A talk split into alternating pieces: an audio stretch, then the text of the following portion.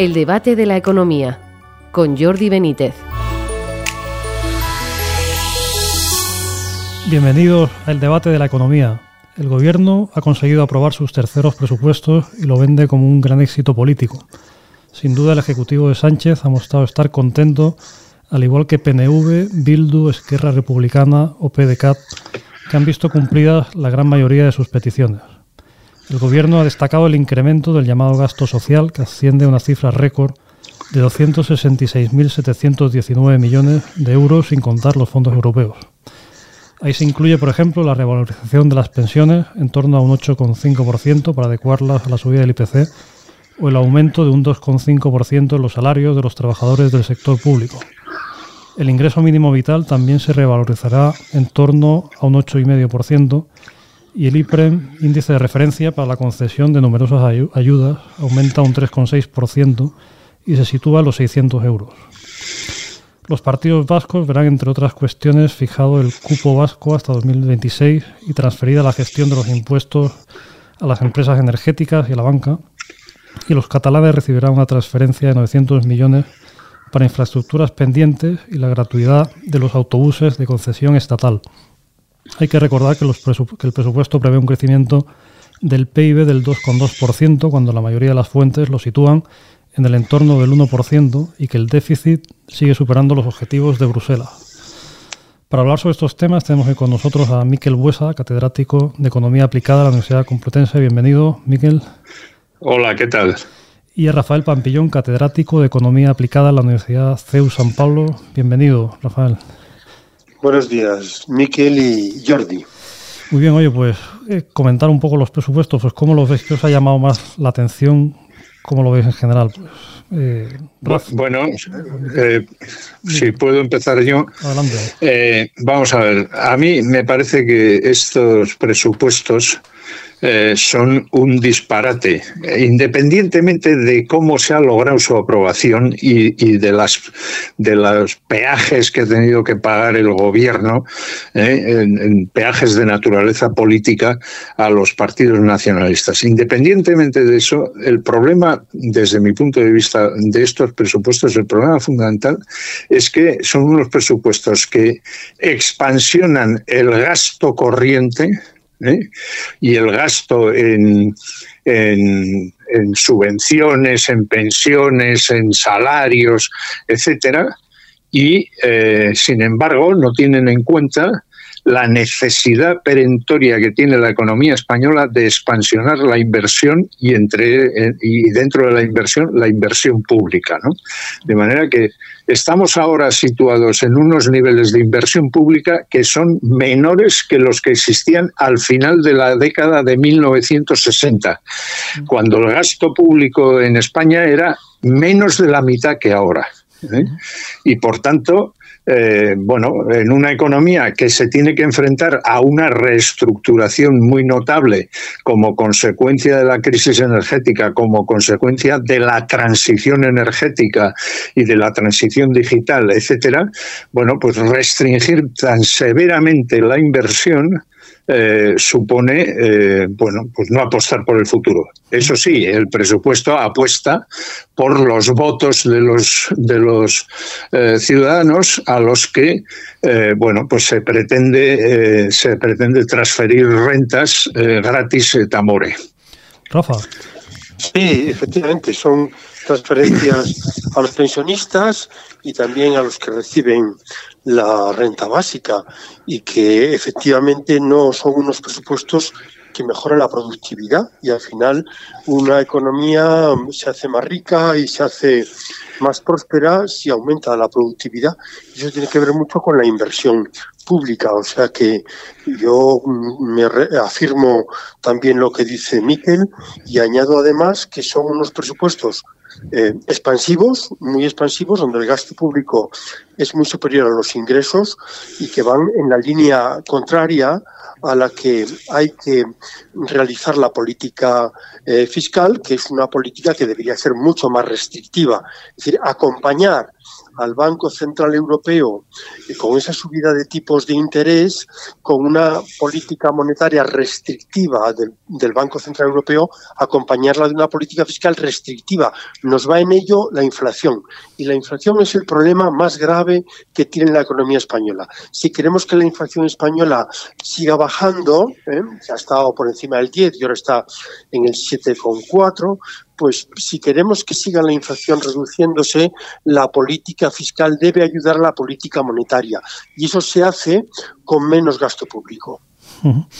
Bueno, sobre todo se hace con más equilibrio entre ingresos y gastos, ¿no? Porque además estamos acumulando unos niveles de deuda eh, monumentales que, eh, bueno, ya lo veremos a lo largo de los próximos meses, van a empezar a, digamos, a presionar fuertemente sobre la capacidad de actuación del sector público del Estado porque la financiación de esos niveles tan altos de deuda eh, no va a ser ahora ya barata ¿eh? y se va a ir encareciendo progresivamente, puesto que, eh, bueno, pues todo indica que las primas de riesgo que nos van a empezar a aplicar van a ser cada vez más grandes. La cuestión del gasto en pensiones, pues quizás, ya se ha confirmado, ¿no? Pues hasta ahora pues es se rumoreaba, digamos, ¿no? Se, decía que se iba a hacer, pero ya se ha confirmado que en principio pues será esa revalorización del en torno del 8,5%. Estos bueno, no, mm. No, no sé si será el ocho y medio, dependerá de cuál sea el IPC que salga dentro de unos días, ¿no? Sí, pero, sí. bueno, yo el Ministerio de Hacienda lo daba como seguro, ¿eh? bueno, ya, mm. pero de las seguridades del Ministerio de Economía nos podemos olvidar porque no aciertan nunca. ¿eh? Entonces, pero es igual, si da lo mismo si va a ser el 8 o el 7,9 o el 7,4. O sea, eh, eh, el hecho cierto es que eh, se trata de una expansión excesiva. ¿Eh? Yo no estoy de acuerdo con las propuestas que se han hecho de que solo se suban las pensiones más bajas, porque creo que tiene que haber eh, y que tiene que mantenerse la proporcionalidad entre cotizaciones y pensiones. ¿eh? Y, mi, digamos, mi apreciación sería la de que, bueno, pues las pensiones se revalorizaran en una en un porcentaje moderado, todas por igual. Sí, pero no va a ser así, claro. También, el principio de equidad. Claro, ya, pero el principio de equidad lo tenemos que... La equidad lo que hace es que, lógicamente, el que ha contribuido más cobre más. Ah, bueno, claro, claro, eso es. sí, sí. que, suban todas las pensiones en la misma proporción. Eso es, eso es. una, de las, una, de las, cuestiones, eh, y aprovechando que tenemos también a Miquel hoy en el programa, que es un especialista en la cuestión del cupo vasco y demás que hoy se ha, se ha concretado, quiero saber tu opinión al respecto de, bueno, pues ha fijado en, en 1.472 millones para el periodo del 2022-2026. No sé qué opinión te merece bueno, vamos a ver, la cuantía que sale del cálculo, del cálculo falso que, se hace del cupo vasco mm, y que se plasma luego en el boletín oficial del Estado, tiene, tiene una importancia menor porque luego eh, año a año se van haciendo ajustes, etcétera, y la rebajan, pues en los últimos años la han rebajado casi a la mitad. O sea que, que bueno, eso, para mí lo importante es que se mantiene sin ningún cambio el, sistema de cupo y se mantiene eh, sobre todo ese 6,24% de que, que, los, que los nacionalistas vascos dicen que es la participación del País Vasco en, el, en la economía española. Ese porcentaje se estableció en el año 1988 eh, mediante una fórmula que es igual a la raíz cuadrada del producto de la participación del País Vasco en la renta y en la, y en la población española. Si aplicáramos ahora esa regla, estaríamos en, en torno al 5,3 o 5,4. ¿eh? Y, y claro, esto supone mucho dinero que se transfiere al País Vasco eh, sin motivo ninguno. Pongo un ejemplo. Un ejemplo. La transferencia del ingreso mínimo vital al País Vasco ha supuesto el 6,24% de los 3.000 millones presupuestados que no gastados, ¿eh? y, por tanto una, una, transferencia, creo recordar, de 188 millones de euros.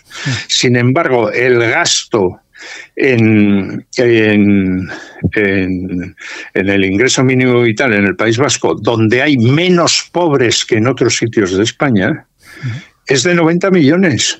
Y en consecuencia, el País Vasco se ha embolsado 100 eh, eh, millones o casi 100 millones de euros ¿eh? Para dedicarlos a sus políticas nacionalistas, a sus políticas clientelares, etcétera, y no para dedicarlos a la atención a las personas con menor capacidad eh, económica. ¿eh? Bueno, pues esto es lo que se va a mantener en los próximos cinco años después de la, del acuerdo que eh, suscribió Sánchez con el PNV para que el PNV le diera sus votos en el, en el presupuesto. Rafael, bueno, una de las cosas que por lo menos me parece a mí que llamaba un poco la atención es bueno que todos los partidos que negociaban salían contentos en general, ¿no? Es decir, que estaban satisfechos pues con lo que se les daba y demás, ¿no? En fin, esto de cara a, las finanzas públicas, ¿no? Teniendo en cuenta que vamos a tener una mayor exigencia de una exigencia creciente, ¿no? De, Bruselas, eh, ¿cómo lo ves? eh, ¿Cómo es la cuestión del déficit?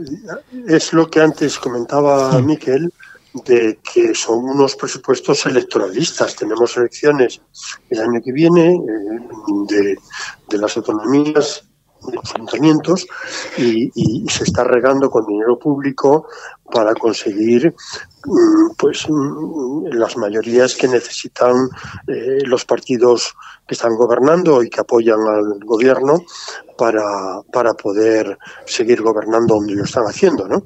Y a mí me parece que de cara a poder conseguir los fondos europeos, los Next Generation Funds, que son los que eh, necesitamos precisamente para lo que decía antes Miquel, de la transición energética y la transición digital, necesitamos esos fondos para mejorar el nivel tecnológico de España, mejorar nuestra productividad y utilizar esos dineros europeos para esa inversión, esa inversión que necesitamos para mejorar el, el, nivel de competitividad de nuestra economía.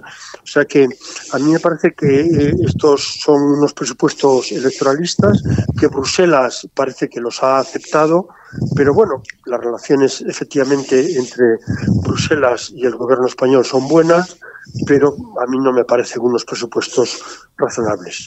Comentabas también, Rafa, eh, la, inversión en I+.D., ¿no? Han salido datos recientemente, ¿no? ¿Cómo la ayer. Bueno, pues los datos son datos que, que, mantienen eh, un gasto de, investigación y desarrollo que ha aumentado en porcentaje del PIB con respecto al año pasado. El año pasado se gastó pues el 1,41% y el año 21, que es el dato que ha salido publicado ayer por el INE, es 1,43. Eh, bueno, son datos que se alejan mucho de lo que gastan otros países, eh, Francia el 2,4, Finlandia el 2,9, Suecia el 3,5, Corea del Sur 4,8. Estamos muy lejos de ser una economía tecnológicamente avanzada, también porque tenemos un sector industrial mucho más reducido y eh, tener un sector industrial tan reducido hace que el gasto en I+D sea menor. A ello se une, que, que no es un tema que no es un tema menor, se une el que el gasto que hacen las empresas es muy, muy inferior en porcentaje del PIB al que realizan los países industriales. Es decir, que España eh, gasta el 55% eh, del gasto en I+.D. Y lo hacen las empresas, pero en el resto de los países son el 70%, pues en Finlandia, Francia, Suecia, o el 75% en Japón, China, Estados Unidos. Es decir, que sigue habiendo un sector público investigador eh, que gasta mucho dinero en I+D y que sigue desconectado de las necesidades de las empresas, que son las que deberían hacer un mayor gasto. Pero de esto Miquel sabe mucho más que yo. No, no, no, yo creo que lo has descrito muy bien. Vamos a ver, la situación eh, que muestran estas cifras del año pasado no es muy distinta de la que ha habido en años anteriores. Y lo que muestran esencialmente es, primero, que en vez de converger hacia los países de mayor nivel de desarrollo tecnológico, eh, seguimos eh, estando cada vez más alejados de ellos. Y segundo, lo que tú señalas, que en realidad el, el, problema fundamental de España es la escasa dedicación de recursos a crear tecnología por parte de las empresas.